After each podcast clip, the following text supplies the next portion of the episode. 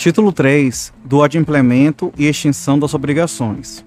Capítulo 1 do Pagamento. Seção 1 de quem deve pagar. Artigo 304. Qualquer interessado na extinção da dívida pode pagá-la, usando, se o credor se opuser, dos meios conducentes à exoneração do devedor. Parágrafo único. Igual direito cabe ao terceiro não interessado se o fizer em nome e à conta do devedor, salvo oposição deste.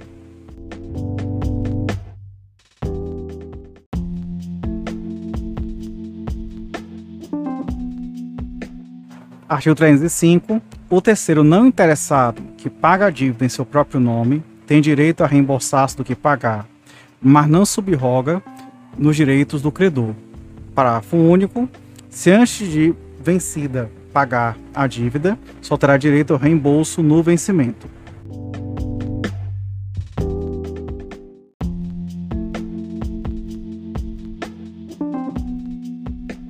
Artigo 305.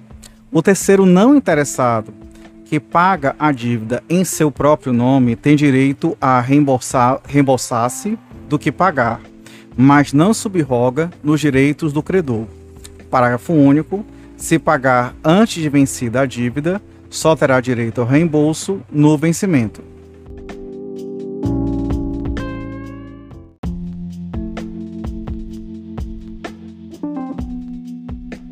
Artigo 307. Só terá eficácia o pagamento que importar transmissão de propriedade quando feito por quem possa alienar o objeto em que ele consistiu. Parágrafo único. Se se der em pagamento coisa fungível, não se poderá mais reclamar do credor que, de boa fé, a recebeu e consumiu, ainda que o solvente não tivesse o direito de aliená-la.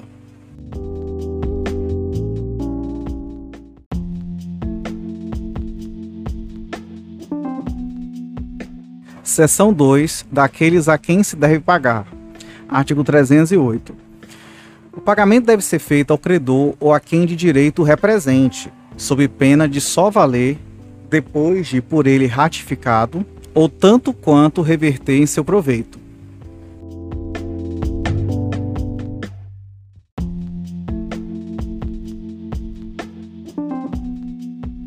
Artigo 309 o pagamento feito de boa-fé ao credor putativo é válido, ainda aprovado depois que não era credor.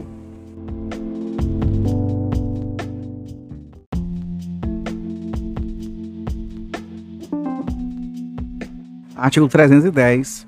Não vale o pagamento cientemente feito ao credor incapaz de quitar, se o devedor não provar que, em benefício dele, efetivamente reverteu.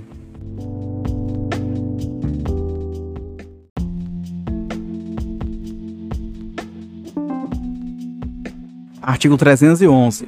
Considera-se autorizado a receber o pagamento o portador da quitação, salvo se as circunstâncias contrariarem a presunção daí resultante.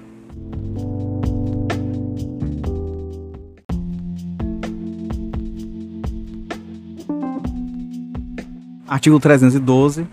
Se o devedor pagar ao credor apesar de intimado da penhora feita sobre o crédito ou da impugnação a ele oposta por terceiros, o pagamento não valerá contra estes, que poderão constranger o devedor a pagar de novo, ficando-lhe ressalvado o regresso contra o credor.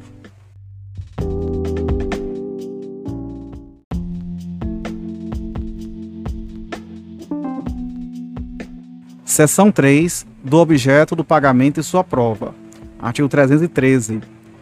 O credor não é obrigado a receber prestação diversa da que lhe é devida, ainda que mais valiosa.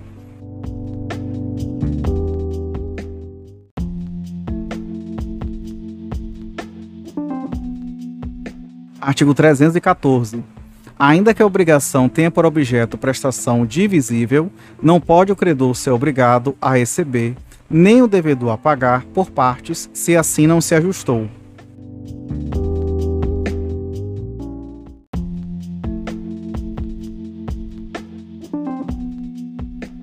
Artigo 315. As dívidas em dinheiro deverão ser pagas no vencimento, em moeda corrente e pelo valor nominal, salvo disposto nos artigos subsequentes.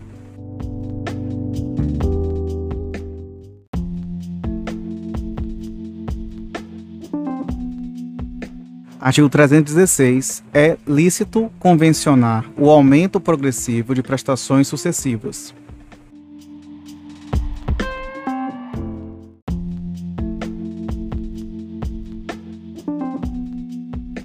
Artigo 317. Quando, por motivos imprevisíveis, sobrevier desproporção manifesta entre o valor da prestação devida e o do momento de sua execução, poderá o juiz corrigi-lo, a pedido da parte, de modo que assegure quanto possível o valor real da prestação.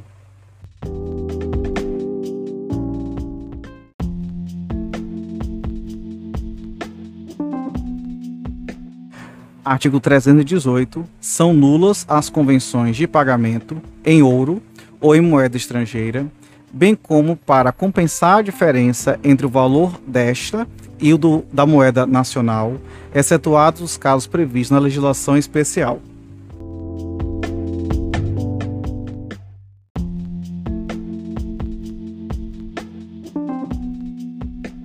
Artigo 319. O devedor que paga tem direito à quitação regular e pode reter o pagamento enquanto não lhe seja dada.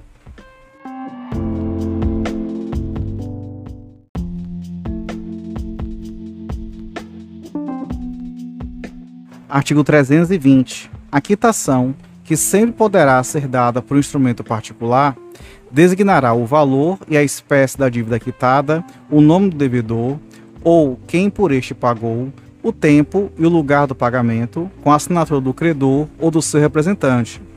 Parágrafo único. Ainda sem os requisitos estabelecidos neste artigo, valerá a quitação se de seus termos ou das circunstâncias resultar haver sido paga a dívida.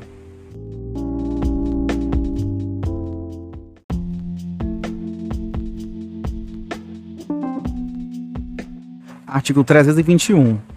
Nos débitos, cuja quitação consista na devolução do título, perdido este, poderá o devedor exigir, retendo o pagamento, declaração do credor que inutilize o título desaparecido.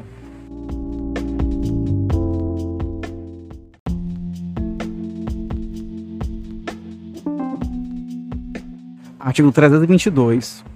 Quando o pagamento for em cotas periódicas, a quitação da última estabelece, até prova em contrário, a presunção de estarem solvidas as anteriores.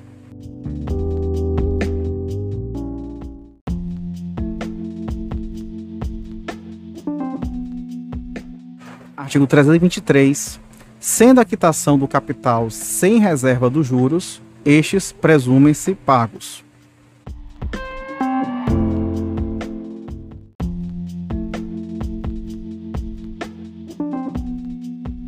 Artigo 324. A entrega do título ao devedor firma a presunção do pagamento. Parágrafo único. Ficará sem efeito a quitação, assim operada, se o credor provar em 60 dias a falta do pagamento.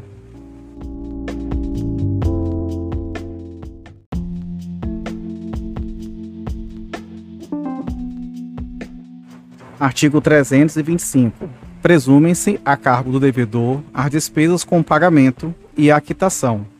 Se ocorrer aumento por fato do credor, suportará este a despesa acrescida.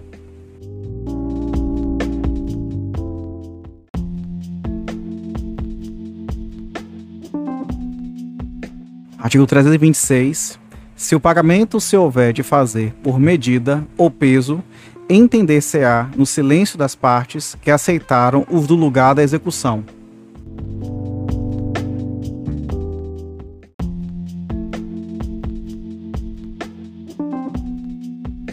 Seção 4 do lugar do pagamento. Artigo 327.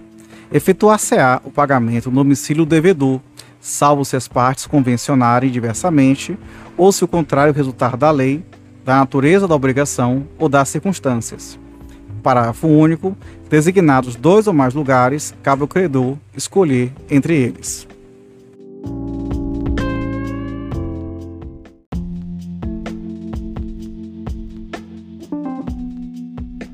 Artigo 328. Se o pagamento consistir na tradição de um imóvel ou em prestações relativas a imóvel, facear no lugar onde situado o bem.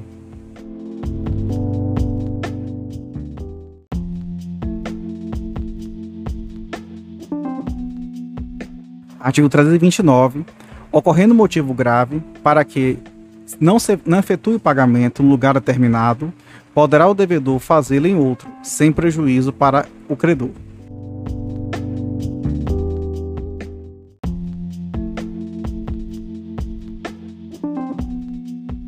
Artigo 330. O pagamento reiteradamente feito em outro local faz presumir a renúncia do credor relativamente ao previsto no contrato.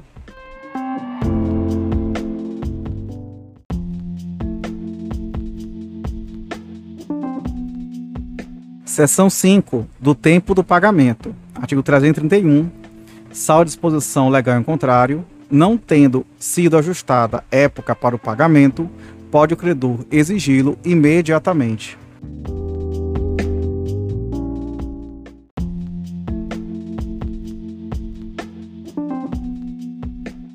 Artigo 332. As obrigações condicionais cumprem-se na data do implemento da condição cabendo ao credor a prova de que deste teve ciência o devedor.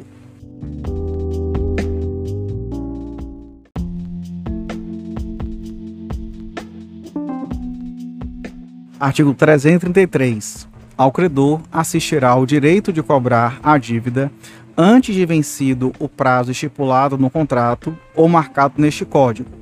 Inciso 1 no caso de falência do devedor ou de concurso de credores. Inciso 2. Se os bens hipotecados ou empenhados forem penhorados em execução por outro credor.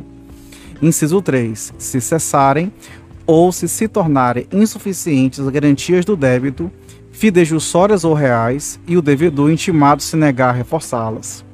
Parágrafo único. Nos casos deste artigo, se houver no débito solidariedade passiva, não se reputará vencido quanto aos outros devedores solventes.